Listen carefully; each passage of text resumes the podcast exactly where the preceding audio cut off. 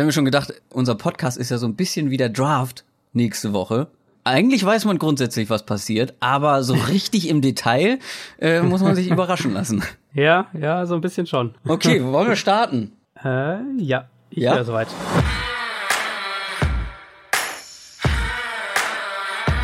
Down, Set, Talk. Der Football-Podcast mit Adrian Franke und Christoph Kröger.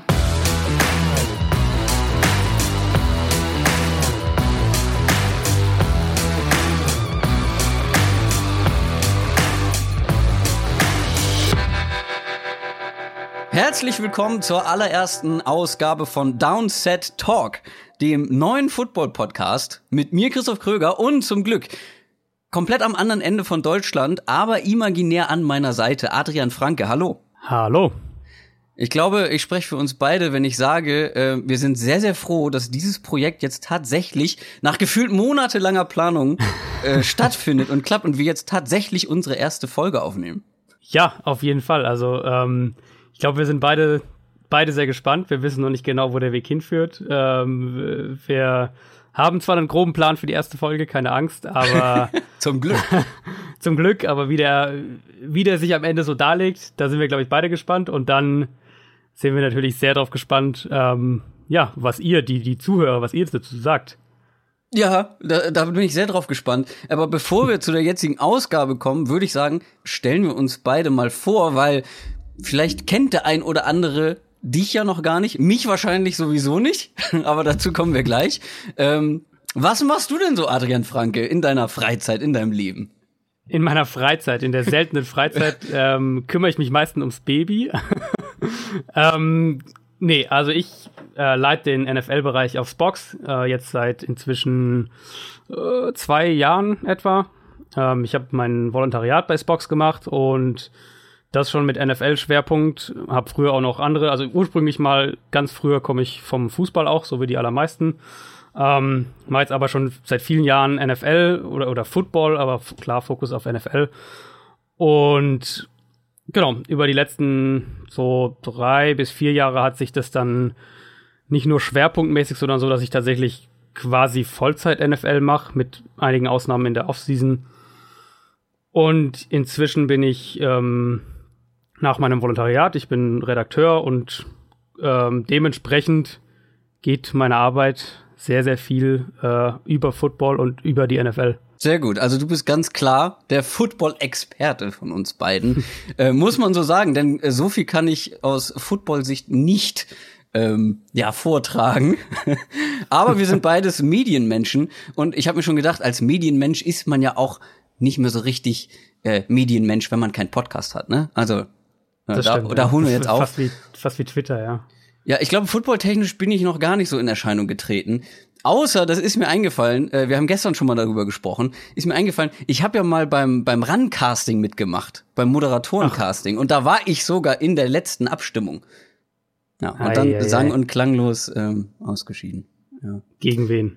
Ähm, ich glaube, der, äh, der, der Matti hat am Ende gewonnen, der war aber gar nicht in der Abstimmung dabei. Also ich weiß nicht genau, wie das gelaufen ist. Ich wurde auf jeden Fall nicht fürs Casting eingeladen. Na Mensch. gut, dann mache ich jetzt einen Podcast über Football. ähm, nee, ähm, ich äh, habe lange beim Radio gearbeitet, äh, bei einem großen privaten Radiosender in Hamburg.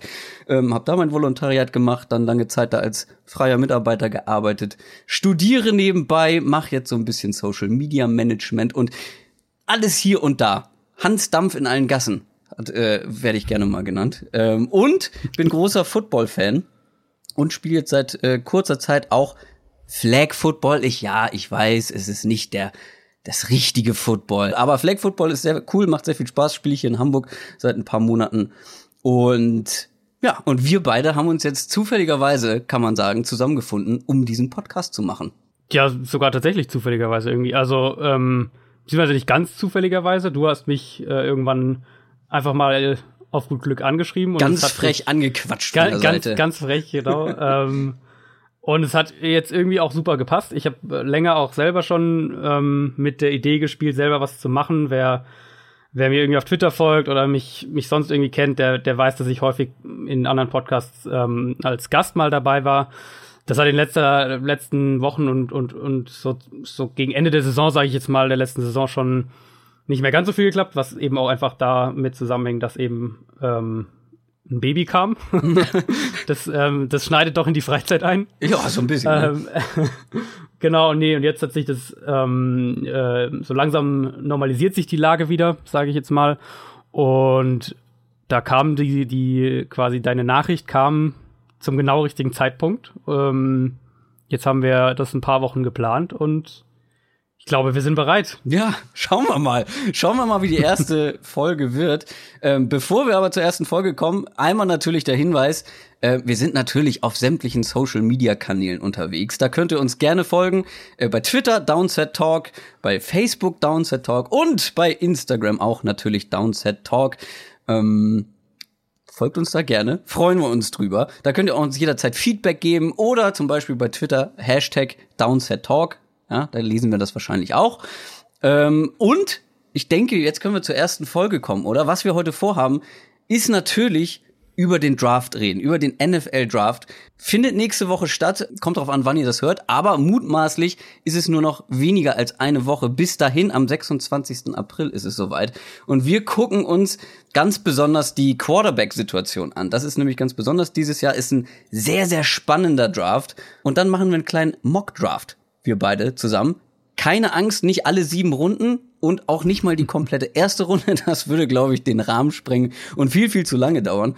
Ähm, wir machen die ersten zehn Picks, aber die ersten zehn Picks sind dieses Jahr wirklich, ich habe das Gefühl, besonders spannend und vor allem besonders offen und werden ganz kontrovers diskutiert und das werden wir auch tun. Yep. Normalerweise haben wir uns vorgenommen, am Anfang jeder Folge einmal so über die Neuigkeiten äh, rund um die NFL zu sprechen, über die News. Jetzt bei der ersten Folge ist das Problem, beziehungsweise Spotify und iTunes ähm, können uns noch nicht genau sagen, wann die erste Folge zu hören sein wird. Und deswegen haben wir uns entschlossen, wir machen bei der ersten Folge keine News, weil wenn jetzt irgendwie morgen äh, Rob Gronkowski äh, die Karriere beendet oder Colin Kaepernick wird von irgendeiner Mannschaft verpflichtet ähm, und wir haben das nicht drin, ist auch schlecht. Oder wir haben andere News, äh, die dann auch schon wieder veraltet sind. Deswegen haben wir uns entschieden, wir lassen die News heute mal raus, aber ansonsten sollen da immer die Neuigkeiten kommen. Aber jetzt dann auch direkt zum Draft, zum angesprochenen Draft. NFL Draft am 26. April ist es soweit, in der Nacht von Donnerstag auf Freitag. Zumindest ist da die erste Runde, da fängt das ganze Spektakel an.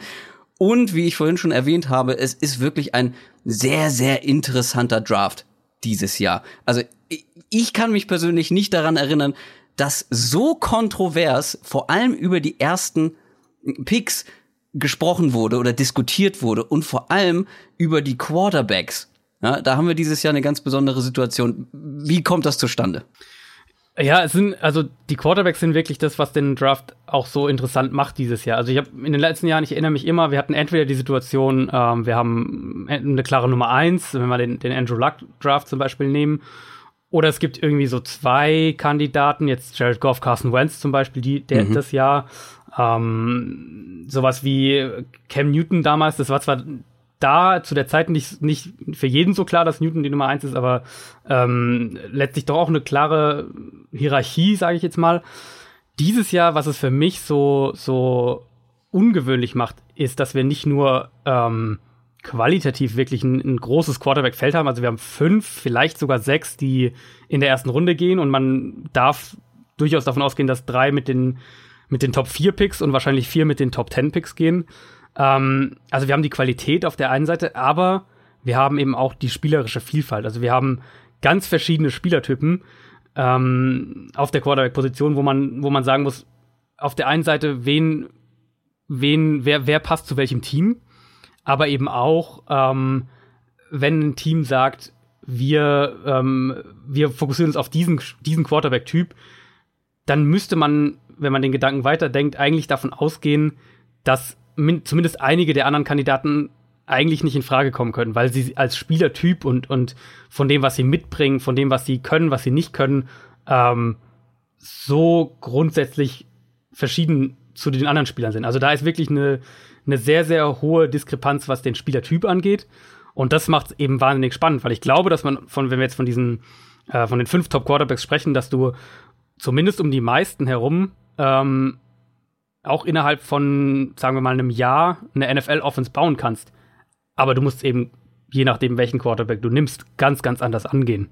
Ja, total. Und wir werden zum Glück natürlich gleich noch über die, die angesprochenen fünf gleich noch sprechen. Aber wie du schon meintest, die Nachfrage an Quarterbacks ist halt dieses Jahr besonders hoch. Also wenn man sich mal anguckt, wer alles, welche Teams alles ein Quarterback in diesem Draft in den ersten drei Runden zum Beispiel ziehen könnte oder vor allem jetzt auch am Anfang. Die Browns natürlich, dann haben wir die Jets, ja, die äh, höchstwahrscheinlich einpicken werden.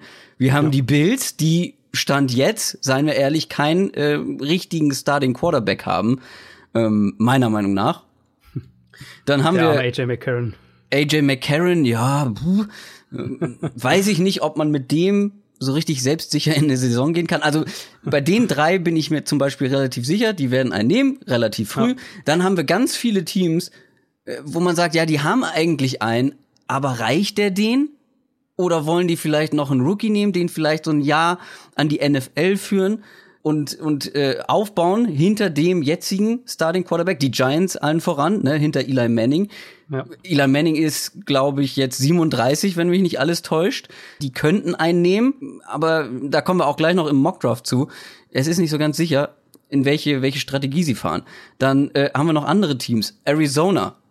Sam Bradford boah, riskant, ständig verletzt gewesen. Wenn er denn gespielt hat, auch gut, ja, aber die Verletzungsanfälligkeit ist natürlich extrem hoch und will man mit diesem Risiko in die Saison gehen? Die Broncos haben jetzt äh, Case Keenum verpflichtet. Ist das jetzt deren Franchise Quarterback? Ja oder nein? Hat man, hat man Paxton Lynch schon aufgegeben? Ja, Miami noch dazu. Dann werden ja die Patriots im Moment gehandelt, dass sie auch einen, einen Brady-Nachfolger äh, holen könnten. Dann haben wir noch andere Teams mit den Steelers, die einen alten Quarterback mit, Big Ben haben, ist 36. Äh, Philip Rivers von den Chargers ist 36. Ähm, ja, und Jackson, da wird ja gefühlt irgendwie immer drüber diskutiert, ob Black Bortles jetzt ähm, die Offenbarung ist und der Franchise Quarterback von den Jaguars ist. Also extrem viele Teams, die früh für einen Quarterback in, in Frage kommen würden, auf jeden Fall im Draft.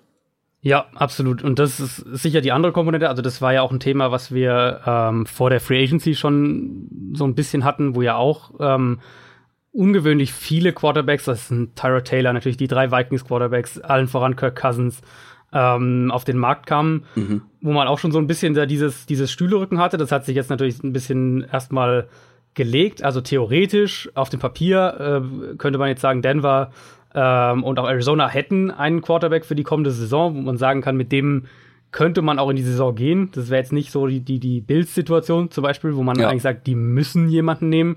Ja. Ähm, die, die Jets haben es ja eigentlich ähnlich gemacht. Sie haben sich mit, sie haben McCown zurückgeholt, der äh, letztes Jahr eine sehr, sehr gute Saison gespielt hat.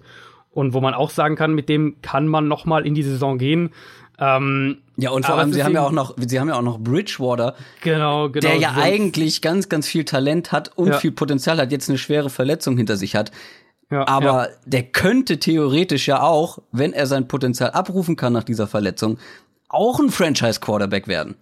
Ja, da muss ich auch sagen, dass mich die, die Kombination aus ähm, jetzt Geld für Bridgewater ausgeben. Gut, die Jets hatten viel Cap Space auf der einen Seite und auf der anderen Seite der, der teure Trade da nach oben von 6 auf 3 jetzt schon im Draft, den die Jets mhm. ja mit den Colts schon gemacht haben. Ähm, so die, die Kombination hat mich ein bisschen gewundert, weil ich hätte, also in meinem Verständnis machst du diesen teuren, ich glaube, sie haben drei Zweitrunden-Picks dafür bezahlt. Ähm, so einen Trade machst du eigentlich nur für einen Quarterback, würde ich jetzt meinen. Ähm, ja also vor allem in diesem Draft. Warum ja, genau, solltest genau, du so genau, hoch, ja. so hoch gehen, äh, wenn du keinen Quarterback haben willst? Das macht ja Eben. gar keinen Sinn. Genau, du, du kannst ja realistisch davon ausgehen, wenn du an sechs sitzt, äh, dass vermutlich vor dir vier Quarterbacks weggehen. Das heißt, du kriegst immer noch den zweitbesten anderen Spieler im Draft. Genau. Ähm, und in der Situation waren die Jets ja eigentlich. Und insofern ähm, war es vielleicht auch so ein bisschen, wir, ja, wir testen es jetzt mal mit Bridgewater, geben ihm mal eine Chance ähm, und, und schauen, was passiert. Aber wenn wir die Chance haben, hoch zu traden im Draft und, und unseren Quarterback zu kriegen, ähm, da machen wir das. Und dann, du hast auch schon gesagt, die, die anderen Wildcards sind sicher die ganzen Teams, die jetzt der 2004er Draft eben, Rivers, äh, Big Ben und, und Eli, mhm. ähm, die alle in die Jahre gekommen sind. Wobei ich jetzt sagen, da würde ich jetzt ein bisschen noch mal, glaube ich, differenzieren. Also für mich ist, für mich brauchen die Giants dringender eine Lösung als die anderen beiden Teams. Ich glaube, Rivers und Big Ben traue ich durchaus noch ein, zwei Jahre mehr zu als Eli. Für mich war für mich war Manning in der letzten Saison eigentlich schon, oder eigentlich die letzten zwei Jahre schon wirklich auf einem Niveau, wo ich sage, ähm, ähm, da muss man sich um den Ersatz kümmern. Für mich war Davis Webb auch nie irgendwie da die Lösung. Ich hatte den vor dem Draft, ich glaube, ich glaube, als Sechstrunden Quarterback oder sowas eingeordnet. Also der war für mich auch ganz, ganz weit hinten. Die haben ihn in der dritten, dritten Runde gezogen, was mich sehr gewundert hat. Ähm, ja, da, ich gehe davon aus, dass da auch irgendwas langfristiges, eine langfristige Lösung jetzt her soll. Auf der anderen Seite, gerade die Giants eben auch ein Team, ähm, wo man jetzt immer wieder gehört hat, was natürlich auch alles irgendwelche äh, Tricks sein können. Es wird viel spekuliert auf jeden ja, Fall. Es ist ja, man will, jeder will traden, wer, oder wer traden will, der will teuer traden und so weiter. Ähm, aber wir haben eine komplett neue Führungsriege bei den Giants und äh, man hört zumindest immer wieder, dass sie tatsächlich davon überzeugt sind, dass Eli noch zwei, drei Jahre spielen kann. Ja. Und sie ihm lieber jetzt äh, das Team zur Seite stellen wollen, mit dem er jetzt, ähm, mit dem man jetzt vielleicht noch mal sogar äh, hier Playoff Contender und, und mehr sein kann. Und dann würden sie sicher an zwei keinen Quarterback draften. Auf der anderen Seite werden sie Angebote kriegen äh, für den, für den Pick, für den Spot, ähm, die, glaube ich, schwer sind auszuschlagen am Ende, wenn dann Buffalo hoch will oder vielleicht eben Arizona, vielleicht Miami. Die, ich sag, schon die ganze Zeit, die Giants sind das Zünglein an der Waage in diesem Draft und die, die bestimmen einen großen Teil, wie dieser Draft verlaufen wird. Weil ja. sie haben meiner Meinung nach drei Möglichkeiten. Entweder, wie du schon gesagt hast, sie sagen, Eli ist unser Mann für die nächsten zwei, vielleicht drei Jahre. Äh, und mit dem probieren wir es jetzt noch mal in die Playoffs zu kommen. Wir haben Odell Beckham, wir haben noch andere gute Leute und wir haben äh, den Pick an zwei zum Beispiel und holen uns, was weiß ich, kommen wir gleich zu im Mockdraft, holen uns einen verdammt guten Spieler, aber halt keinen Quarterback. Oder sie holen an zwei einen Quarterback, einen Jungen, ähm, einen Rookie und äh, bauen den hinter Eli auf und haben dann vielleicht ihren Franchise Quarterback für die nächsten zehn Jahre. Oder sie traden runter und haben viele Picks, um ihr, um ihr Team in der breiten Masse zu verstärken. Also die Giants haben es wirklich in der Hand. Ja, die Giants und dann ähm, der, gleich der nächste Schlüsselspot ist ja dann vier, Pick vier, ja. äh, der zweite Browns-Pick. Also ich gehe mittlerweile doch sehr, sehr fest davon aus, auch wenn es dazwischendurch äh, mal Gerüchte über Saquon Barkley gab, dass die Browns an eins einen Quarterback nehmen. Ähm, und dann ist natürlich die Frage, an vier. Nehmen Sie Chubb, nehmen Sie Barclay oder nehmen Sie vielleicht ein riesen Pick-Angebot von den Bills, die den vierten oder dritten, je nachdem, was die Giants machen, Quarterback haben wollen und ähm, gehen ein paar Spots runter mit ihrem zweiten Pick. Also dieses für die Browns, die Browns sind in einer sehr, sehr äh, luxuriösen Situation und davon, wenn wir jetzt mal das weiterspinnen und sagen, die Browns äh, behalten ihren Pick, nehmen Barclay oder, oder, oder Chubb an vier muss man vielleicht um, kurz ähm, dazu sagen, äh, vielleicht sind nicht alle Hörer so äh, in der Materie wie wir. Saquon Barkley, einer der größten Running Back Talente der letzten ja, Jahre, so sagt ja. man. Ähm, und Bradley Chubb, vermutlich der beste Pass Rusher, Defensive End äh, im Draft. Genau, ja, genau, das sollte man auf jeden Fall dazu sagen. Also äh, muss man vielleicht auch ein bisschen relativieren. Für mich ist Barkley deutlich über den Running Back Prospects der letzten Jahre. Chubb ist sicher nicht über den Pass Rush Prospects der letzten Jahre. Also Chubb ist der beste Pass Rusher dieser Klasse. Ja, genau. Ähm, wenn ich die Wahl hätte zwischen jetzt Miles Garrett letztes Jahr und Bradley Chubb dieses Jahr, dann nehme ich auf jeden Fall Miles Garrett. Ja, oder Joey ähm, Bosa. Genau, oder Joey Bosa. Ja, solche Leute sind auf jeden Fall. Finde ich auch, genau. dass sie noch drüber stehen. Genau, genau. Und jetzt sag, genau, sagen wir mal, die, die Browns äh, nehmen eben einen von denen. Dann wäre Denver der nächste, der nächste äh, die nächste Weggabelung sozusagen im Draft, weil die Broncos ja eben, wie du hast gesagt, sie könnten einen Quarterback nehmen. Ich könnte mir sehr, sehr gut vorstellen, dass sie, so wie auch der Vertrag von, äh, von Case Keenum jetzt aufgebaut ist, dass sie durchaus gewillt sind zu sagen, wir wollen es mit, mit Case Keenum zwei Jahre probieren und ähm, wollen ihm bestmöglich in Position bringen, dass er Erfolg hat. Und dann sind sie vielleicht entweder ein Kandidat, um irgendwie äh, drei, vier Spots runterzugehen noch oder eben sie sagen, wir nehmen jetzt hier auch den besten, bestmöglichen Spieler, ja. den wir an der Position haben können. Ja. Bevor wir über die einzelnen Positionen im Draft reden und die Teams und was sie, was sie nehmen könnten, wen sie picken könnten, lass uns einmal über die Quarterback Prospects in diesem Jahr reden. Wir haben schon gesagt, ja. es könnten bis zu sechs in der ersten Runde werden und es ist sehr viel Talent vorhanden. Du hast bei Spox ein Ranking gemacht ähm, von den ersten fünf und lass uns die mal alle durchgehen. Ich finde, wir fangen hinten an bei deiner mhm. 5 und äh, dein Ranking könnte auf sehr viel na sagen wir mal, ähm, andere Meinungen stoßen. Weil du hast zum Beispiel auf Platz 5 einen, äh, den viele weiter oben sehen könnten, zumindest vor allem im Draft. Viele sagen, den könnten die Browns an eins sogar draften und das ist mhm. Josh Allen aus Wyoming. Ist eigentlich ein so vom vom vom vom Körperbau her ähm, ein Prototyp Quarterback. Er ist verdammt ja. groß, hat einen verdammt äh, verdammt starken Arm, aber er ist auch da sind wir uns vielleicht einig oder wahrscheinlich einig, der Boom or Bust Kandidat äh, von allen fünf Quarterbacks. Ja, so kann man es auf jeden Fall sagen. Also die die beste Bezeichnung bis heute, die ich äh, für Josh Allen jemals gehört habe, ist, ähm, er ist die ultimative Quarterback Toolbox. Ähm, ich finde, das trifft eigentlich sehr, sehr gut. Also was das, was das bedeuten soll, eben er, er hat irgendwie eigentlich alles, aber du brauchst schon jemanden, der ein wirklich gutes Händchen hat, um dieses alles auch zusammenzufügen. Ähm, und für mich sind eben, also zwei, zwei Punkte sind für mich eben gerade bei der Quarterback-Bewertung, äh, wo ich sage, das sind Aspekte, die sind schwer in der NFL noch zu lernen. Die sind schwer, wenn jemand jetzt seine gesamte Highschool-College-Karriere bis zu dem Punkt gebracht hat und immer noch diese Probleme hat. Ähm, und das ist einmal ähm, Accuracy, also wie genau ist er als Passer und wie konstant ist er da auch. Ja. Und wenn er ungenau ist, ist es ein Problem, das offensichtlich zu, zu lösen ist. Da kommen wir später noch bei einem anderen Quarterback drauf. Ähm, und der zweite Punkt, kann er konstant durch seine Reads gehen? Ist er schon in der Lage, vom ersten zum zweiten Read zu gehen? Und wenn, wenn ja, oder, also, oder ja, wenn ja, ähm, macht er das, indem er eben die Defense richtig liest, oder ist es eher ein Zufallsprodukt? Klebt er vielleicht sogar mit seinen Augen am ersten Read und kommt da gar nicht weg? Ähm, das sind für mich ganz, also wenn, wenn, das, wenn das ein Problem im College ist, dann muss man eigentlich davon ausgehen, dass es in der NFL auch ein Problem ist, weil die gerade die Defenses in der NFL eben so, so, so viel schneller, besser, äh, komplexer auch sind als im College. Ähm, dass ja, und taktisch ja auch noch viel besser geschult. Ja. Genau, und taktisch viel besser geschult. Die, sobald es ein bisschen Tape von dem, von dem Quarterback, von der Klar. Offense gibt, dann äh, ist die Defense da darauf eingestellt.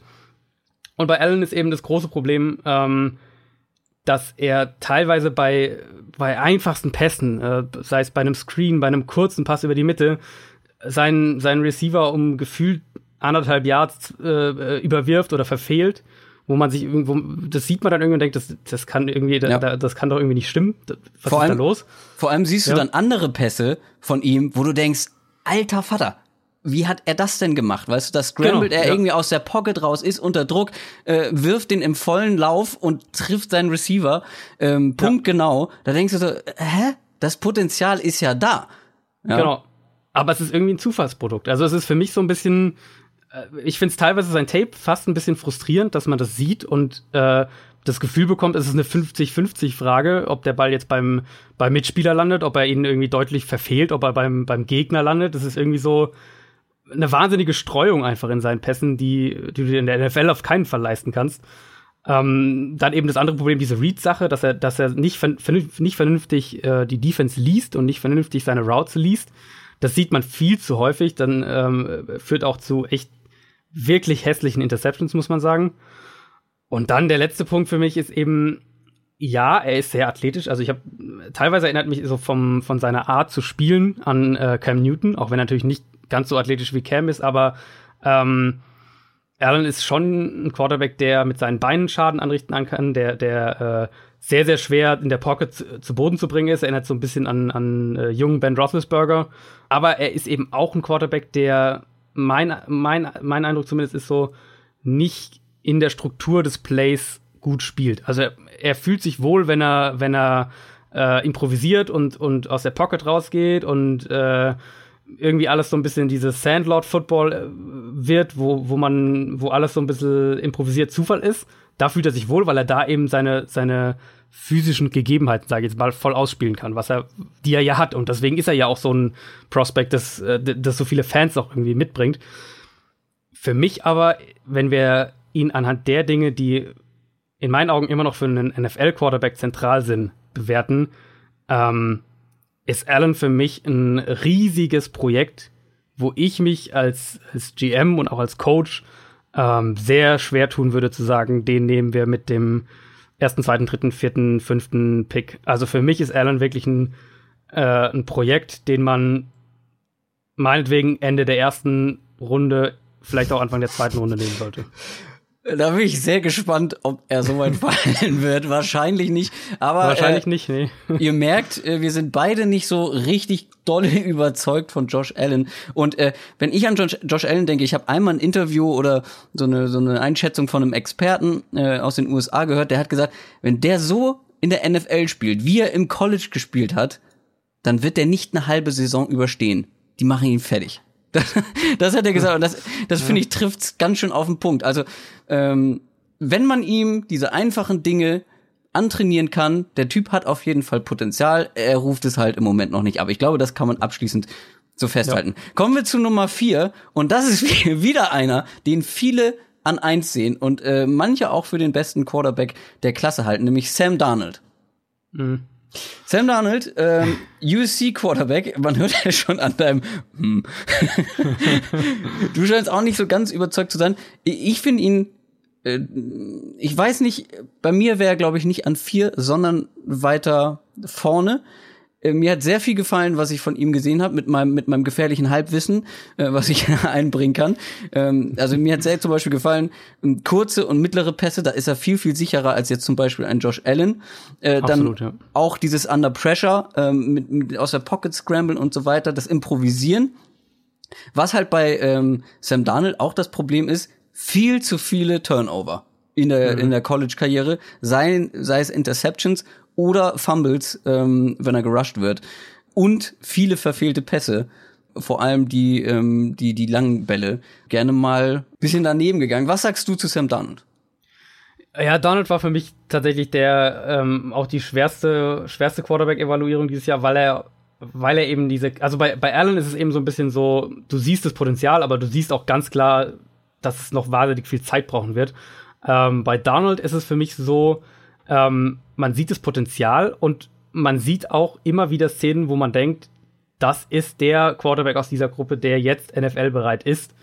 Und dann im nächsten Play macht er irgendwas ganz, ganz Furchtbares. Also für mich ist, für mich ist Darnold noch so ein bisschen ein Buch mit sieben Siegeln. Ähm, du hast recht, er ist mit, auf, bei, bei gewissen Plays ist er schon sehr, sehr, er kann sehr, sehr, sehr genau sein. Er kann, ähm, wenn, wenn, wenn alle Quarterbacks dieser Klasse auf ihrem aktuellen Top-Level sind, ist Darnold der akkurateste Passer von, Passer von den, von den Fünfen. Er bringt aber eben auch diese, diese Ganzlinger-Mentalität einerseits mit, die ihm längst nicht immer gut tut und die ihn in der NFL sicher auch noch mehr Turnover kosten wird. Vor allem aber, und das hat mich eben wirklich sehr, sehr stutzig gemacht, warum viele ihn so als klaren Nummer 1 Quarterback sehen und, und mir auch gefühlt in jedem oder fast jedem Mockdraft an der 1 weggeht, ist, dass er bei seinen, was seine Reads angeht. Er, er scheint teilweise die Defense überhaupt nicht zu lesen. Also mein Eindruck war, teilweise hat er Plays, wo er Verteidiger entweder komplett übersieht, das ist eine mhm. Option, nicht gut. Option 2, seinen Arm komplett überschätzt, auch nicht gut. Oder Option 3, die Defense überhaupt nicht liest und, und einfach zu dem Read, zu dem er, auf, auf den er sich vor dem Snap festgelegt hat, äh, wirft. Und das ist auf jeden Fall auch nicht gut. Ja, in der NFL ist das tödlich. Genau, in der NFL ist, geht das überhaupt gar nicht. Und gerade sowas wie eben Arm überschätzen, da hast du in der NFL wahrscheinlich in jedem Team mindestens einen Cornerback, der auf sowas lauert und, ja. und äh, in die Route springt und den Ball dann irgendwie abfängt. Und das führt eben wirklich zu, zu also man muss, muss auch da wirklich sagen, zu absolut hässlichen Turnovern. Also wirklich Turnover, wo der Ball in Double und teilweise Triple Coverage geworfen wird auf eine kurze Distanz, wo, wo ich mir denke, da, da darf der Ball niemals hinfliegen. Der Quarterback darf niemals die Entscheidung treffen, den Ball dahin zu werfen. Und das sieht man ja. für meinen Geschmack bei Donald noch, ähm, noch viel zu häufig. Ähm, ist so wie die meisten, wie fast alle Quarterbacks in der Klasse, ist auch er noch recht inkonstant, was, was äh, die Accuracy generell angeht. Das heißt aber nicht, dass er das nicht äh, auf, in, auf dem nächsten Level ähm, verbessern kann. Also ich glaube, Donald ist jetzt, und da sehen wir die Qualität in der Klasse, dass ich ihn jetzt an Nummer 4 habe und trotzdem das jetzt sage, Donald ist für mich ein Quarterback, der ähm, absolutes Potenzial hat, ein Franchise-Quarterback in der NFL zu werden. Ich sehe es nur im Moment noch nicht. Und ich glaube, es wird mehr Coaching brauchen, als zumindest ähm, aus vielen Mock-Drafts und, und, und Pre-Draft-Analysen jetzt so hervorgehen würde, wo das oft so wirkt, als wäre Donald derjenige, den du äh, jetzt als, äh, als welches Team auch immer in, in Week One direkt rauswerfen kannst. Ja, ja. Lassen wir auch so stehen und kommen zum nächsten, was äh, wohl der spannendste Quarterback in der ganzen Klasse ist. Lamar Jackson. Äh, wirklich ein ganz anderer Typ oder ein ganz eigener Typ, würde ich es fast nennen, nämlich ja. äh, ein Double Threat Quarterback, der viel über seine Athletik macht. Ein unfassbarer Athlet, ähm, der ganz viel über sein Laufspiel rettet, was er im, im, im Passspiel nicht so gut macht. Deine Einschätzung zu Lamar Jackson? Ja, Lamar Jackson ist, ähm, glaube wahrscheinlich der, mit dem viele gerade traditionellere Quarterback-Fans ähm, die meisten, die, die größten Probleme haben. Äh, ich glaube, man muss ihn aber einfach ein bisschen losgelöst von dieser, und das ist schwer, auf jeden Fall, aber er hat es ja selber im Draft-Prozess auch jetzt versucht, ähm, ihn losgelöst von dieser Athletik zu betrachten. Weil, Punkt eins, er ist ein Quarterback, der zwar unfassbar athletisch, äh, athletisch und explosiv ist, mhm. aber er ist eben zum Beispiel im Gegensatz zu äh, Josh Allen, ist er kein kein Quarterback, der zwangsläufig aus der Struktur des Plays, Plays ausbricht und versucht zu scramblen und irgendwie ein Read und wenn der zu ist, dann zack, dann laufe ich los. Genau, so das, Quarterback ist er nicht. Das ja, das haben ja genau. viele, viele analysiert, ne? Also viele haben ja gesagt, ja, der scrambled sowieso direkt raus, wenn er ein bisschen Druck kriegt und dann macht er alles über seine Athletik, was ja einfach nicht stimmt. Er geht durch seine Reads und wenn er dann nichts findet, dann läuft er los und vor allem macht er das dann extrem gut. Genau. Und das, ähm, also die äh, Pro Football Focus hat das statistisch auch untermauert. Also die ähm, sagen, dass 73 Prozent seiner Rushing Yards geplante Runs sind, dementsprechend nur 27 Prozent bei Scrambles zustande kommen. Und das ist bei einem Quarterback von äh, mit, mit der Athletik, die Lamar Jackson hat, ist das für mich eine absolut vertretbare Quote. Weiter noch, so zweiter Punkt, ähm, auch wieder im Gegensatz gerade zu einem Quarterback wie Josh Allen, hat Lamar Jackson schon in einer relativ komplexen Offense im College gespielt. Das ist eine Version der Offense, die auch die Patriots zum Beispiel spielen, die Punkt eins Full Field Reads, also der Quarterback muss bei den meisten Plays oder bei vielen Plays das ganze Feld lesen. Das ist kein, äh, keine One-Read-Offense, wo du, wo quasi irgendwie ein Read, wenn der zu ist, dann äh, irgendwie weißt du, dass du losläufst oder dass, der, dass, dass irgendwas ein Screen Pass eingebaut ist oder sowas, sondern du musst das komplette Feld lesen oder die komplette Defense lesen. Ja. Ähm, Timing und, und Rhythmus im Passspiel sind ganz wichtig. Es gibt komplexe Route-Kombinationen, es gibt Option Routes, die je nachdem, wie die Defense, äh, wie die Defense sich aufstellt, wie die Defense reagiert, ähm, angepasst werden. Also sprich, der Receiver hat verschiedene Laufwege. Das ist das, was wir bei, äh, bei Tom Brady und Julian Edelman so häufig sehen. Äh, Laufweg über die Mitte und wenn der Linebacker Zone Coverage spielt, dann geht Edelman dahin und wenn er Man Coverage geht, äh, spielt, geht er in die andere Richtung. Ähm, all diese Dinge waren Teil der Offense und für mich ist das ein, ähm, ein klarer Indiz dafür, dass, dass, diese, dass Jackson diese Offense gespielt hat, dass sie seine Coaches ihm die zugetraut haben und dass er sich als Passer im College von Jahr zu Jahr konstant verbessert hat. Ähm, dass ich ihm auch zutraue, in der NFL sich als Passer weiterzuentwickeln. Das klingt jetzt alles wahnsinnig positiv und ich will halt nicht, äh, ich will jetzt nicht äh, hier so tun, als wäre Jackson das perfekte Prospect. Ich habe ihn ja auch eben nur in Anführungszeichen an, an Nummer drei. Ähm, das große Problem bei, bei Lamar Jackson ist eben auch die Accuracy. Er ist, ähm, er kann da wunderbares Ballplacement haben, wo du einen, einen Pass siehst und denkst, Alter, wow, wie hat er den da hingebracht? Ähm, aber es ist eben auch nicht konstant. Und das ist bei ihm, wo ich sagen kann, da ist es, da kann man den Grund erkennen, es ist die Beinarbeit. Dass seine, seine Füße sind häufig viel zu eng beieinander, dann steht er ganz, ganz schmal da in der Pocket. Und wenn er dann, wenn das seine Plattform ist, dann ist die, dann, dann kann die Accuracy nicht konstant gut sein. Wenn man das repariert kriegt, und ich glaube, dass das beispielsweise ein, ein Fall von äh, Technik oder von, von, von Problem ist, dass man in der NFL mit, mit Coaching ähm, ausbügeln kann, dann sehe ich ehrlich gesagt Jackson als einen Quarterback, für den es für den's, äh, nach oben hin eigentlich kein Limit gibt, weil er mir als Passer in seiner Entwicklung sehr gut gefällt und weil er mit seiner Athletik eben, wir müssen ja auch mal überlegen, wie sich die NFL entwickelt, super in die moderne NFL reinpasst. Ja, das Ding, das Ding bei Jackson ist halt, du wirst Zeit brauchen und wenn du dich für, für ihn entscheidest und ihn pickst, dann verpflichtest du dich, ein bestimmtes Spielsystem zu spielen. Ne? Aufgrund seiner Athletik. Und äh, ich glaube auch nicht, dass Jackson trotz verbesserter Beinarbeit vielleicht jemals ein herausragender traditioneller, klassischer und effizienter Pocket-Passer werden wird. Machen wir uns nichts vor. Der wird immer, glaube ich, seine, ja, seine Ungenauigkeiten drin haben, aber dann lass ihn irgendwie zweimal einen ungenauen Ball werfen, aber er kann ja, er, er kann ja auch die, die langen Bälle äh, sehr genau treffen oder, oder äh, enge Fenster treffen.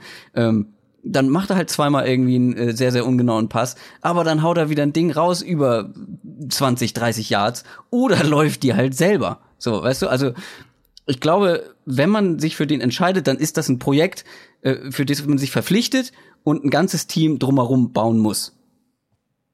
Ja, also du musst, zumindest musst du gewillt sein, ihm Zeit zu geben. Das ist, ja. glaube ich, bei, bei Lamar Jackson ganz, äh, ein ganz zentraler Punkt. Du musst äh, wissen, dass er eben kein Quarterback ist, den du sofort reinwirfst. Auf der anderen Seite, und ich meine, Jackson wird ja gerade eben mit diesen Teams, die, die einen perspektivischen Quarterback suchen, da wird er mit den Patriots in Verbindung gebracht, mit den Ravens, ähm, ich glaube, New Orleans habe ich auch schon gelesen. Das sind, das wären ja alles Teams, wo er ein bis drei Jahre, sage ich jetzt mal, vielleicht sogar Zeit hätte, um, um ja. zu lernen. Ähm, und wie gesagt, ich glaube, wenn man es dann eben schafft, eine, eine Offense denken wir zum Beispiel an die Kansas City Chiefs Offense letztes Jahr oder auch zum Teil an die Eagles Offense letztes Jahr, die ja ähm, im Prinzip dem gleichen, dem gleichen Coaching-Tree entsprungen sind beide. Ähm, das sind Offenses, die dem Quarterback zum einen ähm, einige einfache Reads und offene Receiver geben, die aber auch die Athletik des Quarterbacks einbauen. Und ich denke, dass das auch der Weg ist, wo die NFL immer mehr hingeht, weil eben diese Art Quarterback, wie eben, sei es ein Lamar Jackson auf der einen Seite, aber ja auch ein Carson Wentz zum Beispiel, der ja auf eine andere Art, aber eben auch ein sehr, sehr athletischer, ähm, ich kann auch mit dem Ball laufen Quarterback ist.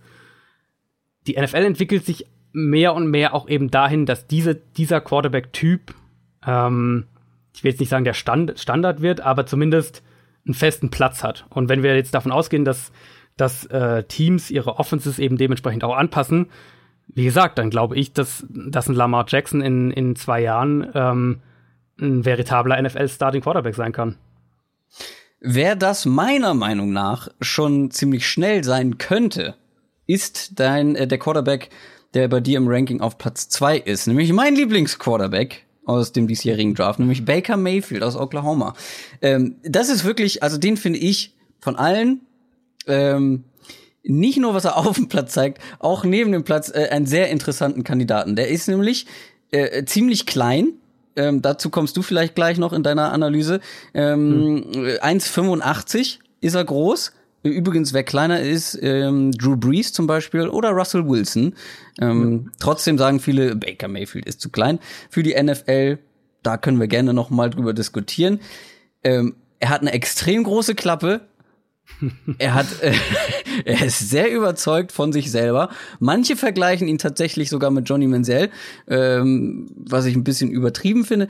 Ähm, aber ich finde rein aus der aus der Passer-Sicht ähm, oder aus der Quarterback-Sicht generell ist er meiner Meinung nach der ausgeglichenste äh, in diesem Draft auf einem ziemlich hohen Niveau ähm, viele sagen, ja, er hatte eine unglaublich Quarterback-freundliche Offense im College äh, und hat zum Beispiel, äh, was man immer sagt, er hat eine unglaublich große Genauigkeit oder Completion äh, Percentage im College gehabt. Ähm, und da sagen viele, ja, die hatten extrem viele Screenplays. Ähm, 20 Prozent, glaube ich, aller Passing Plays ja. waren Screenplays. Das Ding ist, wenn man die mal abzieht, und auch die kurzen Pässe abzieht, ist er immer noch genauer als fast alle anderen in diesem Draft. Vor allem genauer als Josh Allen. dazu ja, kommt, das, das, dazu kommt halt noch, dass er dazu noch ja ähm, die die die Mobility mitbringt, ja und auch ähm, aus äh, aus dem Lauf genaue Pässe werfen kann. Also für mich meiner Meinung nach ein sehr sehr spannendes äh, Talent. Ja, also ich habe jetzt gerade gesagt, dass äh, Lamar Jackson, der so einer der, der mit seiner Athletik so spektakulär ist.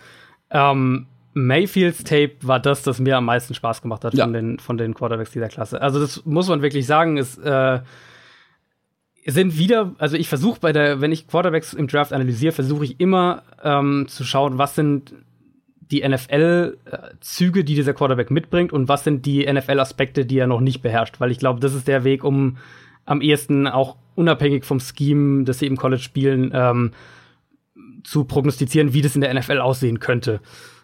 Und bei Mayfield sind mir da eben wieder ein paar Sachen aufgefallen, wo ich sage, das sind einfach Dinge, die, das sind absolute NFL-Eigenschaften und mit denen wird er auch auf dem nächsten Level Erfolg haben. Und da steht für mich ganz, ganz oben ähm, das Pocket Movement, also wie er sich in der Pocket gegen den Pass Rush bewegt. Ähm, er geht durch seine Reads, während er mit so ganz kleinen Bewegungen, da hilft ihm vielleicht auch seine Körpergröße sogar, ähm, mit so, so, ganz subtilen Bewegungen Pass Rushern ausweicht. Das sieht teilweise wirklich absolut spektakulär aus. Das sind so kleine Bewegungen, ein Schritt nach links, ein Schritt nach rechts. Die Augen scannen das, das Feld, du siehst, wie sein Kopf sich bewegt. Und dann hat er seinen freien Receiver und, und der Ball fliegt 20 Yards und ist da. Ähm, er gibt Plays nicht auf, aber er erzwingt auch den Pass nicht. Und die, diese, diese Mischung finde ich dabei ganz zentral. Er ist kein, und das ist eben auch einer von, von, von vielen Unterschieden zu Johnny Manziel, auch jetzt rein sportlich gesehen. Ähm, er ist kein Quarterback, der immer auf Teufel komm raus irgendwie den 40-Yard-Pass versucht oder hier oder, oder, oder irgendwie halsbrecherisch spielt, äh, ganz längermäßig. Das ist er eigentlich gar nicht. Er ist ein Quarterback, der im Gegenteil sogar relativ, ich sage jetzt mal, sicher spielt, dass die Big Plays trotzdem dabei sind. Das hat ähm, auch mit der Offense zu tun, auf jeden Fall keine Frage, das ist ganz klar. Aber ähm, Mayfield zum einen seit Pocket Move, zum anderen äh, auch wie sicher er in der Mitte des Feldes ist. Das ist der zweite Punkt, wo, wo ich sage, das ist eine, eine NFL-Eigenschaft. Er ist, bedient die Mitte des Feldes extrem zuverlässig und extrem sicher. Da hat äh, Oklahoma hat da viel ähm, auch mit Run-Pass-Options gearbeitet, aber auch mit, mit äh, Pässen zu den Tight Ends und zu den Running Backs, die dann über die Mitte gingen, so über die kurze und, und, und mittlere Distanz. Da ist Mayfield extrem verlässlich. Er ist auch ein Quarterback, der ähm, Verteidiger mit seinen Augen so ein bisschen manipuliert, also der, der sie nach links schickt, wenn er nach rechts passen will und so weiter. Und er ist für mich, wenn wir jetzt Stand, Stand jetzt reden, also nicht irgendwie Potenzial, sondern das, mhm. was im Moment ist, ist er für mich der konstant äh, akkurateste Passer in dieser Klasse. Ja. Und das sind, also, also diese Eigenschaften, Pocket Movement, äh, Mitte des Feldes, Accuracy, die drei so zu dominieren, wie Mayfield das macht, ähm, sind für mich ganz, ganz klare Indizien dahin, dass er in der NFL auch Erfolg haben kann, wenn natürlich die Situation passt. Das ist bei quasi jedem oder bei fast jedem Rookie Quarterback so. Aber ich traue es ihm ohne Frage in der NFL zu. Und trotz dieses Lobgesangs von uns beiden auf Baker Mayfield hast du noch jemanden über ihm stehen. Und das ist Josh Rosen. UCLA ja. Quarterback. Ähm, ist vielleicht der kompletteste Quarterback von allen, äh, meiner Meinung nach. Ähm, und das Spannende bei ihm ist, finde ich, ähm, was man so gehört hat, kaum ein Team, kaum ein NFL-Team hat ihn als Nummer eins Quarterback. Aber fast alle oder die meisten ähm, haben ihn an zwei. Das finde ich besonders spannend. Also die bei den meisten variiert das. Die haben Sam Darnold an eins, die anderen haben Josh Allen an eins, die anderen Becker Mayfield an eins. Aber wen sie alle fast oder fast alle an zwei haben, ist. Josh Rosen. Das finde ich wirklich sehr, sehr interessant. Woran könnte das liegen? Ich glaube, das liegt einfach daran, dass, dass äh, Josh Rosen der mechanisch, der, der technisch ist, der mit Abstand der beste Quarterback dieser Klasse. Also bei, wenn ich sage, äh, äh, Jacksons Tape hat mir Spaß gemacht, Mayfields Tape hat mir viel Spaß gemacht. Ähm, Rosen einfach beim, beim, beim Dropback und beim 10-Yard-Pass werfen zuschauen, ist so ein bisschen wie, äh, wie, wie Ballett, sage ich jetzt mal. Das ist so, die Bewegung ist, ja. Ist, Adrian Franke vergleicht Football mit Ballett. Können wir das einmal kurz festhalten? Schon der Teaser für den ersten, erste Folge. ja, genau. Football ähm, ist wie Ballett, Punkt. Ja. äh, genau, also die Bewegungen sind wahnsinnig flüssig. Das, war, es ist, das ist wirklich ein krasser Unterschied zu den anderen Spielern. Er Dropback, äh, Fuß in den Boden, ein Schritt nach vorne, Pass. Es ist alles Einfluss. Es, äh, Rosen ist andauernd in der Position, um den Ball zu passen. Er, er hat eine tolle Beinarbeit, hat eine tolle, eine tolle Wurftechnik. Ähm, er liest das Feld gut, die, er, er kann mit Antizipation, mit sehr, sehr guter Antizipation passen. Das Timing beim Passen ist super. Ähm, er trifft ähnlich wie auch übrigens äh, Baker Mayfield, sehr, sehr enge Fenster, gerade über die Mitte des Feldes. Er bewegt sich in der Pocket, er hat Erfahrung in verschiedenen, was verschiedene Snaps, also auch an der Center angeht.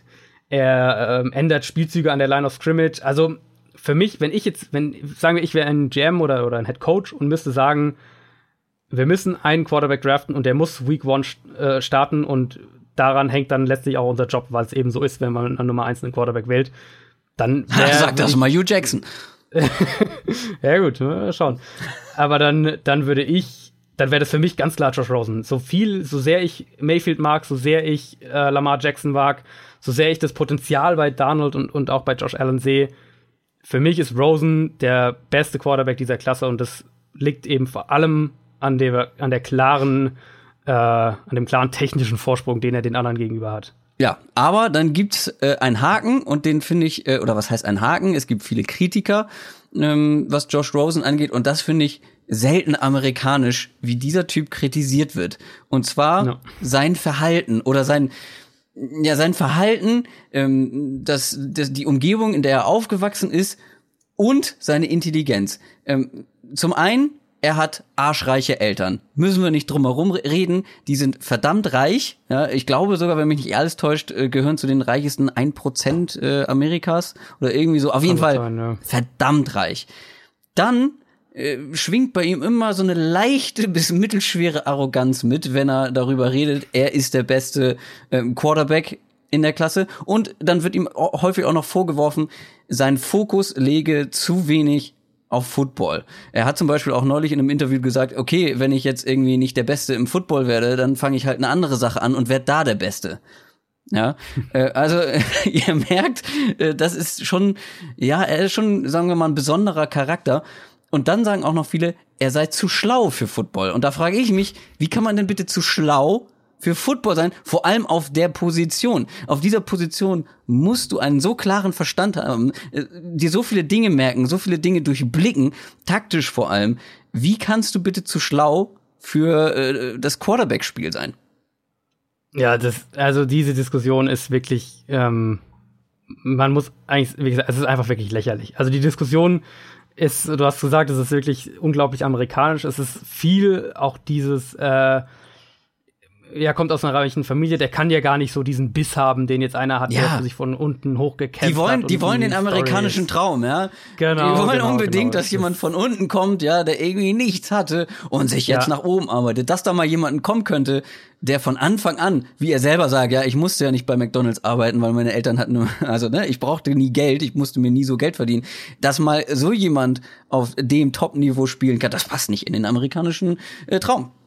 Genau, und das ist, das ist dann ein Punkt. Und der andere ist eben dieses, ähm, was ja auch sein, sein Ex-College-Coach äh, nach dem jetzt in, in, im Draft-Prozess äh, Jim Mora gesagt hat, äh, ist dieses, er ist äh, ja er zu intelligent, er ist, äh, er, er muss intellektuell rausgefordert werden, sonst langweilt er sich und äh, will den Grund von allem wissen und so weiter und so fort, hat, hat, hat viele andere Interessen und das ist. Ja, aber weißt du, aber weißt du, wer noch so ein Typ ist? Aaron Rodgers. Ja. Seines ja, Zeichens der, der wahrscheinlich beste, talentierteste Quarterback, der aktuell in der NFL spielt. Ja, und in der Hinsicht erinnert mich, äh, erinnert mich Rosen auch ein bisschen an, an Aaron Rodgers, weil ich, also zum einen finde ich, das ist das Unfug, aber es ist eben auch diese Denkweise von diesen, von diesen alten, alt, alteingesessenen äh, Oldschool-Football-Coaches, ähm, du musst all Football, only Football sein. Wenn du noch irgendwas anderes machst, dann bist du nicht zu 100% fokussiert ja, und, dann kannst du keine die wollen halt, haben. Die wollen halt ihren Tom Brady haben, der ja genau das gemacht hat. Für den gibt's ja nur Familie und Football und sonst nichts. Ja. Und äh, hast du diese diese NFL-Produktion gesehen, ähm, wo wo Josh Rosen und Aaron Rodgers zusammen, zusammen trainiert ja. haben?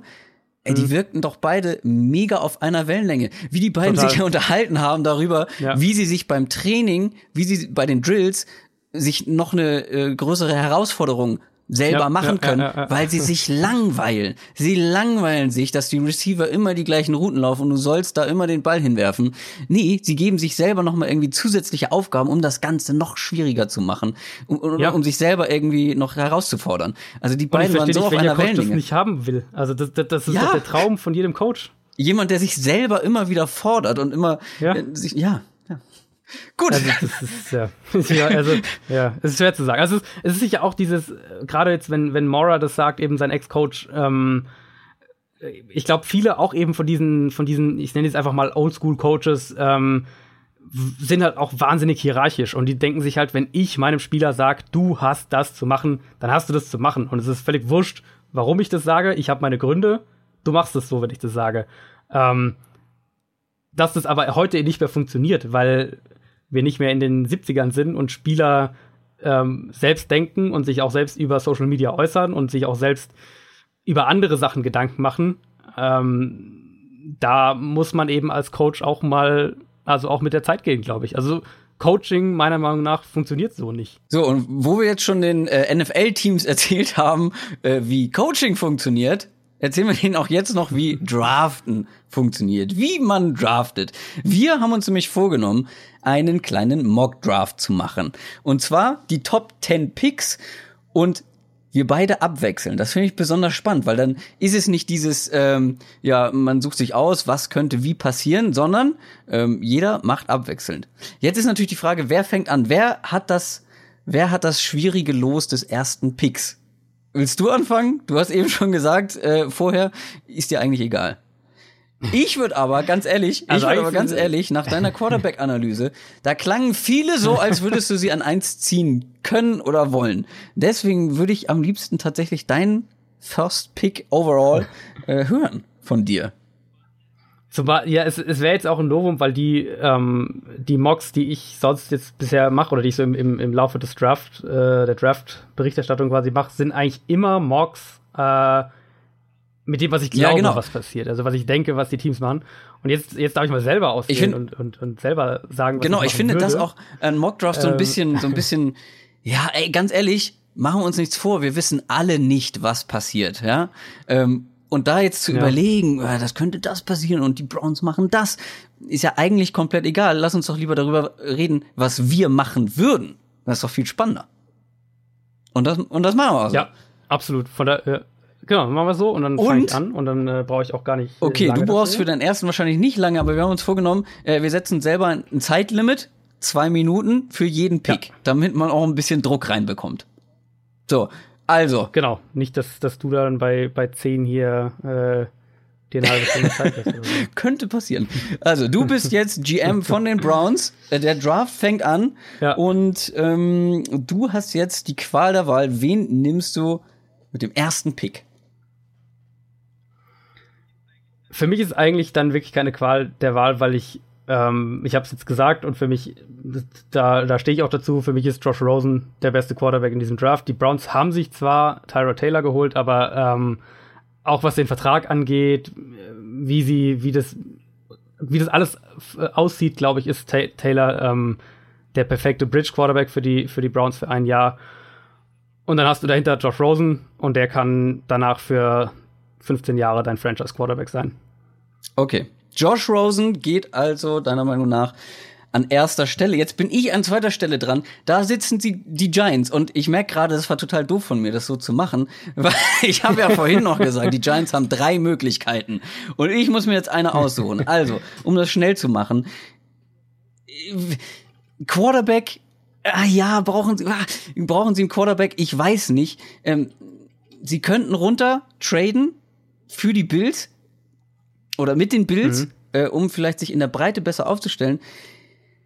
Ich bin aber der Meinung, die haben an sich ein ganz gutes Team. Vor allem haben sie im Grunde genommen eine gute Offense. Ich meine, die haben Eli Manning, okay, ist vielleicht nur noch Mittelmaß, wenn überhaupt. Ähm, aber sie haben gute Receiver. Sie haben äh, Odell Beckham. Sie haben Sterling Shepard, der letzte Saison gezeigt hat, dass er was kann, während die anderen alle verletzt waren. Und sie haben Evan Ingram, ähm, einen der besten yep. äh, Receiving Tight Ends der Liga. Also das Potenzial ist da. Was ihnen aber fehlt, ist ein Running Back. Und es gibt uh. Teams, die Saquon Barkley an erster Stelle haben. Sagt man so unter der Hand. Man weiß es natürlich nicht genau. Deswegen, ich weiß, es ist eigentlich viel zu früh, um einen Running Back zu ziehen. Aber ich glaube, die Giants wollen sich diese Chance nicht entgehen lassen. Beziehungsweise ich würde sie mir nicht entgehen lassen. Wir gehen ja jetzt davon aus, dass ich hier die Wahl für die Giants treffe. Genau, ich ja. würde mir das nicht entgehen lassen. Ich bin großer Saquon Barkley Fan. Und deswegen geht an zwei Saquon Barkley zu den New York Giants. Ich, ich würde mich schwer tun mit dem Pick, wenn er nächste Woche tatsächlich live passiert, ähm, wenn ich ihn dann live irgendwie analysiere. Einfach weil ich rein vom, vom, vom Wert der, der Position her immer noch ja. Äh, so meine Schwierigkeiten habe, wenn ein Running Back so hoch gedraftet wird. Ähm, auf der anderen Seite, es gibt für mich die eine Ausnahme eben, einen Running Back hoch zu draften, auch was jetzt so Top 5 angeht, ist eben, wenn er als Receiver eine ähnlich große Bedrohung sozusagen ist wie als Running Back. Und da gibt es für mich im Moment zwei in der Liga, das äh, Le'Veon Bell und David Johnson. Und Barclay, glaube ich, hat das Zeug, um in diese, in diese äh, Liga, sage ich jetzt mal, hochzugehen. Aber das muss er auch, um diesen Draft-Slot zu rechtfertigen, weil, weil ansonsten ist er viel zu teuer für die Position und ähm, vergleichsweise mit anderen Positionen eine viel zu geringe, sag ich jetzt mal, Lebensdauer in Anführungszeichen als auf, ja. auf diesem Level in der NFL. Ähm, Du hast dir jetzt schon eine ganze Minute von deiner, von deiner Drafting-Zeit Ja, aber gut, ich weiß ja auch schon, wen ich nehme. Ich Ach so. ja, ja, dann. Nein, ich, ja, ich bleib da bei meinem Board. Also ich bin da, ähm, das, als du gesagt hast, als du angefangen hast, die, die Argumente für die Offense aufzuzählen, dachte ich mir schon, ah gut, der nächste Pick ist safe. ähm, Wie nimmst du nee, denn an ja, drei? ist für mich, ist für mich äh, Baker Mayfield dann zu den Jets. Also oh. ich glaube, die Jets freuen sich wirklich sehr, wenn da an, an drei ähm, sie die Wahl zwischen Donald und Baker Mayfield haben. Und ähm, für mich ist eben Mayfield die Nummer zwei in der Klasse und deswegen hab's ja gerade eben, die Quarterbacks haben wir gerade eben ausführlich besprochen gebe ich den Jets ihren Quarterback für die, für die Zukunft. Ah, guter Mann. Guter Mann, der Baker Mayfield. Und ich merke gerade schon wieder, ich habe mich völlig falsch äh, entschieden. Ich habe ja schon wieder diesen nächsten schwierigen Pick mit den Browns an vier. So, die können sich jetzt überlegen. Die haben, ähm, du hast Josh Rosen gepickt an eins für die Browns. Sie haben ihren Franchise Quarterback. Jetzt, Saquon Barkley ist weg. Weiß ich sowieso nicht, hätten sie den genommen Sie haben, äh, sie haben Carlos Hyde verpflichtet, sie haben einen Receiving äh, Running Back, der natürlich nicht ansatzweise das Niveau hat äh, von Saquon Barkley mit Duke Johnson. Wen nehmen sie an vier? Und ich glaube, ich bleibe da, oder ich bleibe da relativ konservativ und ähm, sie haben zwar schon Miles Garrett als Pass-Rusher für die eine Seite, aber jetzt stell dir mal vor, sie haben Bradley Chubb, einen vielleicht nicht ganz so starken, aber immer noch recht, richtig guten Pass-Rusher auf der anderen Seite dann haben die einen verdammt guten Pass-Rush, eine richtig gute D-Line und diese Lines werden ja in der heutigen NFL immer wichtiger, die O-Line, aber auch die D-Line. Und wenn du da gut aufgestellt bist und äh, da richtig Druck immer auf die gegnerischen Quarterbacks ausüben kannst, dann hast du, glaube ich, eine ganz gute Zukunft. Und deswegen ähm, picken die Browns äh, mit mir als äh, GM Bradley Chubb.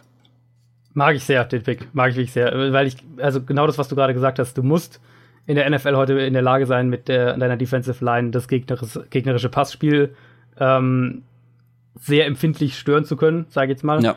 Und mit, mit Miles Garrett, mit Emmanuel Ogbar und dann eben mit Bradley Chubb hätten die, hätten die Browns da wirklich eine sehr, sehr spektakuläre Defensive End Front und vor allem eine sehr, sehr junge und vorerst noch sehr, sehr günstige äh, ja. Front. Und dahinter sind ja auch noch Spieler wie äh, Jamie Collins zum Beispiel oder Jabril Peppers, der jetzt endlich nicht mehr 30 Yards von der Line of Scrimmage entfernt eingesetzt wird, sondern tatsächlich in der Box spielen darf. Ähm, also wenn die Browns nächste Woche mit einem Quarterback an 1, sei es jetzt Rosen oder einer der anderen Top-Kandidaten und Bradley Chubb an 4 rausgehen, ähm, dann muss man als Browns-Fans eigentlich absolut zufrieden sein damit. Ja, und dann hast du halt jetzt mittlerweile auch noch die Receiver mit Landry, ja. mit Gordon, mit Coleman. Dann hast du einen noch äh, ziemlich unauffällig, unauffällig gewesenen ähm, äh, Tight End mit David Njoku.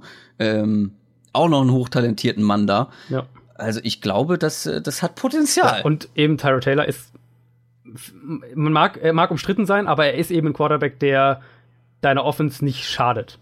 Und das ist genau, er schon macht mehr, wenig Fehler. Genau, das ist, das ist schon mehr, zumindest we wenige kritische Fehler. Ähm, und das ist, glaube ich, schon mehr als die Browns ähm, in den letzten zehn Jahren hatten. lange, sehr, sehr lange. Ja. Ähm, so, Herr ja. Franke, 30 Sekunden für Ihren Big. Absolut. Ähm, auch Aber der, du bist ja wahrscheinlich sowieso schon sicher. Ja, auch der fällt, also so wie das Board jetzt fällt, ähm, hast du, glaube ich, wirklich die schweren Picks gezogen. Weil jetzt für mich ist es mit Denver recht simpel ähm, Quentin Nelson, der Guard von Notre Dame. Oh. Ich glaube, dass Denver wirklich mit, ähm, mit so wie sie, sie auch die Offseason angegangen sind, so wie sie das so früh fix gemacht haben, wie der Vertrag strukturiert ist, dass sie mit, dass sie Keenum eine ernsthafte Chance geben wollen. Und vor dem Hintergrund, es gibt für mich nicht ansatzweise einen Receiver, den ich in der Top, äh, Top 10, geschweige denn Top 5 nehmen würde. Ähm, auch kein Tight End. Gib Keenum die bestmögliche Unterstützung, die du ihm an der Stelle geben kannst Und das ist der mit Abstand beste Offensive Lineman in der Klasse. Das ist er absolut. Ähm, viele sagen ihm eine sehr, sehr gute NFL-Karriere voraus. Ähm, das wiederum hat zur Folge, dass an sechs die Indianapolis Colts sitzen, mhm. aber nicht mehr lange. Denn die Bills werden da anrufen und sagen, äh, Moment mal, ey, die ziehen ja alle keine Quarterbacks. Warte mal, wir sind an sechs und es sind gerade mal zwei Quarterbacks weg. Das ist ja unser Traum-Szenario. Wir nehmen unseren Pick Nummer 12 und ich glaube 22 ist der nächste, den sie auch noch haben, geben den den Colts und traden hoch an sechs und nehmen damit mit diesem Pick unseren äh, zukünftigen Franchise Quarterback. Und der heißt ich habe zwei, ah, die würden beide, glaube ich, ich glaube, die finden sie beide gut. Also, was man ja ganz klar sagen muss, sie würden, glaube ich, niemanden nehmen wie Baker Mayfield. So ein relativ klein, ähm, einer, der wenig Fehler macht, ähm, äh, Mobility hat, weil den hatten sie ja in Tyrod Taylor und mit dem sind sie ja irgendwie nicht glücklich geworden. Ja. Deswegen glaube ich, würden sie eher auf einen ähm, Prototype Quarterback gehen, der groß gebaut ist, einen starken Arm hat und äh, das ist Sam Darnold. Ich nehme jetzt Sam Darnold für die Bills. Hm, ja. Ähm, ist, ein ist ein interessanter Trade und ich glaube auch, also ich glaube, dass die Bills sogar noch höher traden werden am, äh, im, im realen Draft, um sich ihren Quarterback zu sichern. Wahrscheinlich Absolut. werden auch ja. mehr Quarterbacks früh gehen, aber ich finde, äh, das war, das war ein sehr rationaler Mock Draft bisher, bis du mit deinen Bills kamst. ich hatte kurz überlegt, die Bills schon an zwei äh, traden zu lassen. Ähm, aber da weiß ich nicht, da bin ich die konservative Variante gegangen ja, und ja. habe das einfach mal so gelassen. Ähm, da bin ich mit dem Kommen wir zu Pick 7. Buccaneers an der Reihe und da gibt es jetzt eigentlich zwei Kandidaten, die ich ganz spannend fände. Das wäre entweder Oh, da wüsste ich, wen ich nehme. Du wüsstest, wen du nimmst. Also ich überlege Ich wüsste auf jeden Fall, wen ich nehme. Zwischen äh, Denzel Ward, dem Ohio State Cornerback, dem besten Cornerback ja. dieser Klasse, auf der einen Seite. Ähm, auf der anderen Seite gefällt mir eben auch Mika Fitzpatrick extrem gut. Und das wäre ähm, mein Pick. Die, ja, das ist im Moment auch mein Favorit. Also Tampa hat ja schon, äh, Denzel Ward ist ja auch eher äh, einer, jetzt nicht kein, kein, kein langer, großer Cornerback. Nee. Ähm, und die Bucks haben ja schon äh, Vernon Hargraves. Deswegen gebe ich ihnen an der Stelle Minka Fitzpatrick, den Defensive Back von Alabama, der wahrscheinlich der beste Overall Defensive Back dieser Klasse ist. Ähm, Tampa hat endlich mal in der, in der Offseason was für seinen, für seinen Pass Rush, für seine Defensive Line, die ja in den letzten Jahren furchtbar war, größtenteils getan. Ähm, sie haben jetzt ja. äh, Jason Pierre-Paul geholt, sie haben Vinnie Curry geholt. Sie haben gute Linebacker mit Lavonte David, Lavonte David und Quan Alexander. Und sie haben eben Hargraves als den einen Cornerback. Safety, boah, ja. Ist für mich eine Und vor allem ist Minka Fitzpatrick, also das Argument für mich, für Minka Fitzpatrick wäre, ähm, ich hätte zum Beispiel zwischen Minka Fitzpatrick und Dervin James, ähm, James ja, hin und her überlegt. Kandidat, ja.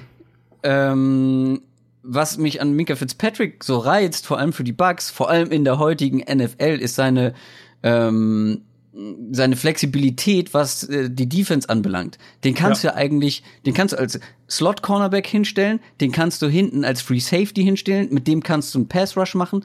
Der ist so vielseitig und so variabel einsetzbar. Ich glaube, das würde den Bucks in ihrer Defense halt ganz gut tun und deswegen hätte ich ja, ja. den auch genommen. Und hohe Spielintelligenz ist äh, war ja, so gilt ja so in, in, in Alabama hat er glaube ich den Spitznamen irgendwie äh, Coach Sabins Son oder irgendwie sowas in der Richtung, also war wirklich so der Coach auf dem Feld quasi.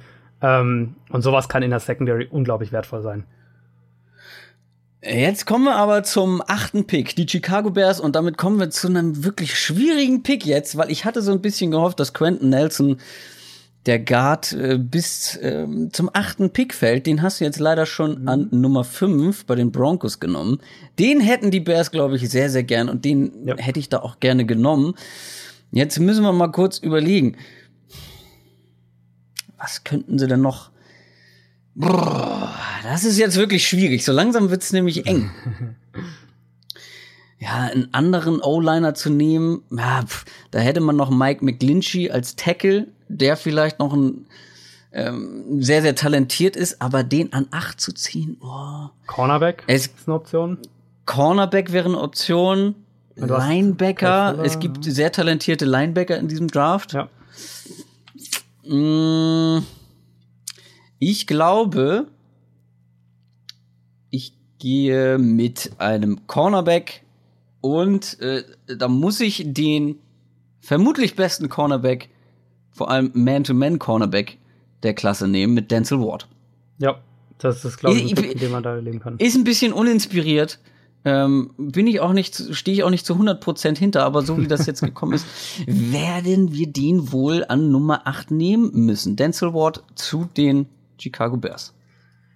Dann sind die San Francisco 49ers dran, die äh, für mich auch in einer tollen Situation ins- insgesamt sind. Äh, man hat sich Total. seinen, seinen Franchise-Quarterback quasi für, für einen Rabattpreis so mehr oder weniger gekriegt. Ähm, man hat viel Potenzial in der Offense, einen, einen äh, jungen, kreativen Trainerstab und ähm, glaube ich, schon viele Bausteine, die, die zusammengefügt werden müssen, mit noch ein paar Lücken eben. Und ähm, jetzt hast du den Cornerback gerade genommen, den ich sonst vielleicht genommen hätte, aber das, äh, die Alternative oder für mich schon eigentlich einen, über den Großteil des, des Draft-Prozesses insgesamt ähm, ist eben Linebacker bei den 49ers. Das ist so die Ja. Position, wo ich sage, da müssen sie was machen. Jetzt ist die Situation mit Ruben Foster so, dass er eventuell wirklich größere Probleme noch mit dem Gesetz äh, vor sich hat. Wer weiß, ob und wann der wieder in der NFL spielt, was die, die Linebacker-Baustelle natürlich noch größer macht. Ähm, da gibt's Wurde ja, glaube ich, auch erstmal von den 49ers suspendiert, ne? Ist, ist er gerade suspendiert? Ich bin mir gar nicht ganz sicher, ob er suspendiert schon jetzt aktuell ist. Mach, äh, äh, überleg mal deinen Pick weiter. Ja, ich werde das, weiter, genau. äh, ich werd das mal recherchieren ja, währenddessen. ähm, und dann gibt es für mich, also es gibt zwei Kandidaten, das wären jetzt äh, meiner Meinung nach Tremaine Edmonds und eben Roquan Smith. Ich mag sie beide. Ähm, Tremaine Edmonds, der extrem ultra athletische Linebacker, äh, wahnsinnig explosiv, ähm, wahnsinnig dynamisch.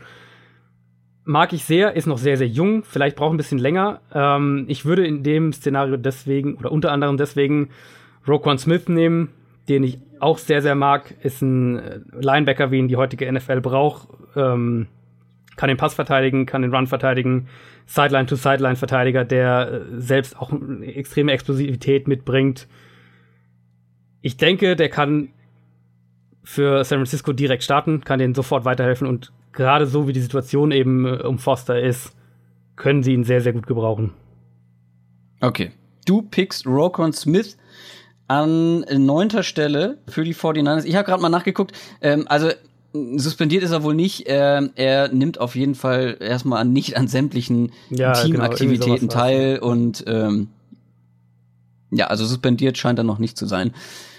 Äh, du nimmst Rokon Smith.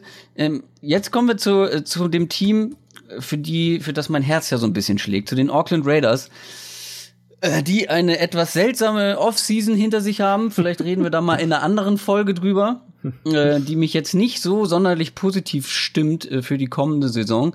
Und ich glaube, die Raiders hätten sehr gerne Denzel Ward ähm, bekommen Ja. an 10. Kriegen sie jetzt nicht mehr. Der ist schon vom Board. Ähm, Secondary bei den Raiders muss auf jeden Fall was getan werden. Ähm, aber auch meiner Meinung nach auf der Linebacker-Position. Und du hast gerade den ersten Linebacker genommen mit Rokon Smith. Es gibt auch noch einen zweiten ähm, sehr talentierten Linebacker in dieser Klasse und der heißt Tremaine Edmonds. Und äh, dabei belasse ich es auch. Ich glaube, ich nehme an 10 Tremaine Edmonds für die Raiders. Keine Überlegung zu Dervin James. Oh, Dervin James haben wir ja noch. Ach du liebe Zeit. Ja, jetzt sind natürlich, jetzt äh, sind die Würfel gefallen. Jetzt ist die Karte Oh, abgegeben. ich- Die. Karte ist abgegeben und alle fragen sich, ah, warum haben die das denn gemacht? Da sagst du was, den habe ich hier ja, ja. mm. Ja, aber also sagen wir, sagen wir so, ich finde, Dervin James ist ein spektakulärer Spieler. Ähm, die Raiders, aber so, also klar, die Secondary ist sicher ein, was, was angegangen werden muss. Aber zumindest auf den Safety-Spots haben sie ja theoretisch Carl Joseph, Obi Melifonwu und Reggie Nelson aktuell.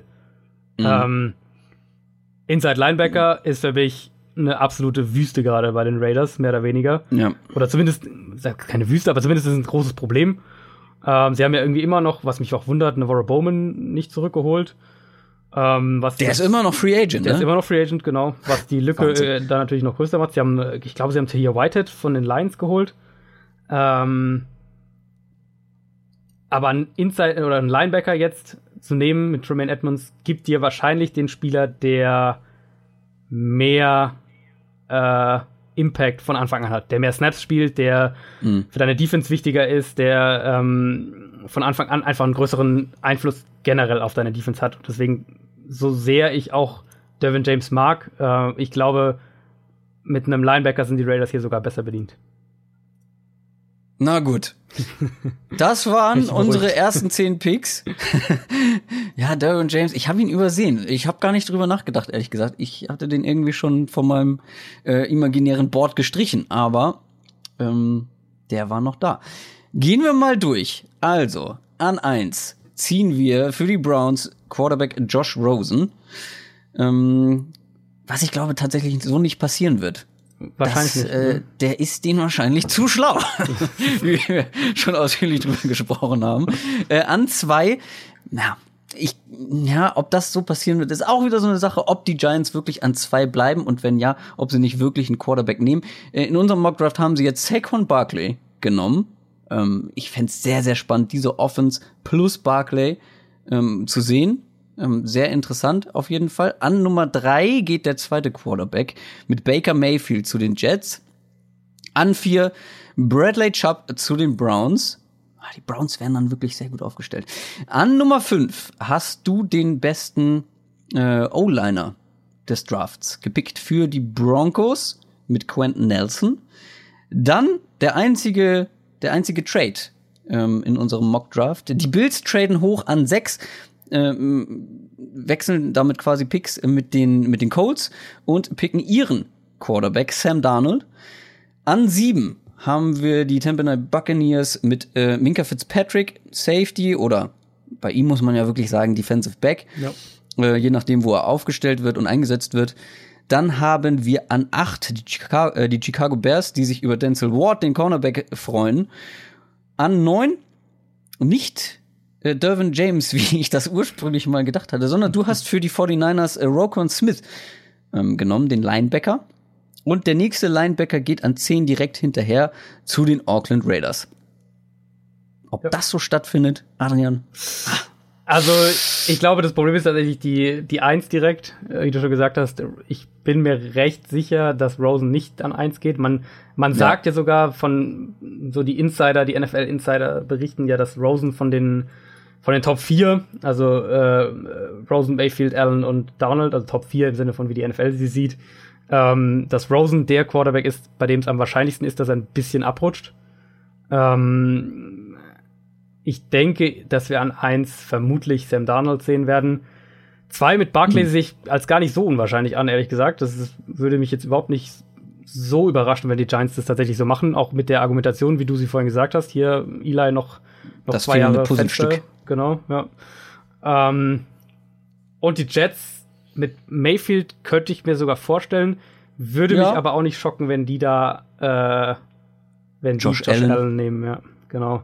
Ja. Und dann finde ich es eigentlich, also Bradley Chubb zu den Browns macht Sinn, Quentin Nelson nach Denver macht Sinn, Fitzpatrick zu den Bucks macht Sinn, die beiden Linebacker nach San Francisco und Oakland macht absolut Sinn und, und Chicago ist dann bisschen in einem unglücklichen Spot, weil, weil Nelson und Chubb beide weg sind und, und Fitzpatrick direkt davor weggeht. Aber mit Denzel Ward, ähm, den man dann ne, gegenüber von Kyle Fuller stellen kann, ja. glaube ich, kann man in Chicago auch ganz gut leben. Sehr schön. Womit wir auch leben können, ist, dass wir jetzt am Ende unserer ersten Episode angekommen sind. Wir haben ein bisschen überzogen. Wir wollten es eigentlich ein bisschen, bisschen knapper machen, aber ist ja gar nicht schlimm. Als erste Folge ein bisschen länger, ein bisschen mehr Bonus, ist doch auch schön. Also, der Draft findet ähm, am 26. Ähm, April statt, zumindest die erste Runde. In Dallas das Ganze. Soweit ich weiß, überträgt Pro7 Max das Ganze live im deutschen Fernsehen. Ja. Müsste so sein, ja. Ich glaube. Also ich weiß auf jeden Fall, dass es ähm, auf The Zone auch läuft, über das NFL Network. Und stimmt, das stimmt. Ja. Teilweise die NFL sogar selber das auf ihrer Homepage überträgt, aber da bin ich mir nicht sicher. Okay, aber irgendwo wird man ihn verfolgen Absolut, können. Ja, irgendwo sieht man. Wir werden das auf jeden Fall machen und natürlich das Ganze auf unseren Social Media Kanälen betreuen. Und zwar bei Twitter zum Beispiel Downset Talk. Einfach mal nach Downset Talk suchen. Bei Facebook. Oder ihr findet uns natürlich auch bei Instagram. Und dann würde ich sagen, haben wir sie fertig Die erste Folge, erste oder? Folge. Ja, ja. Du hast gesagt, etwas länger geworden, als wir ursprünglich geplant hatten. Ähm, wir versuchen uns an das Stundenlimit zu halten, dann.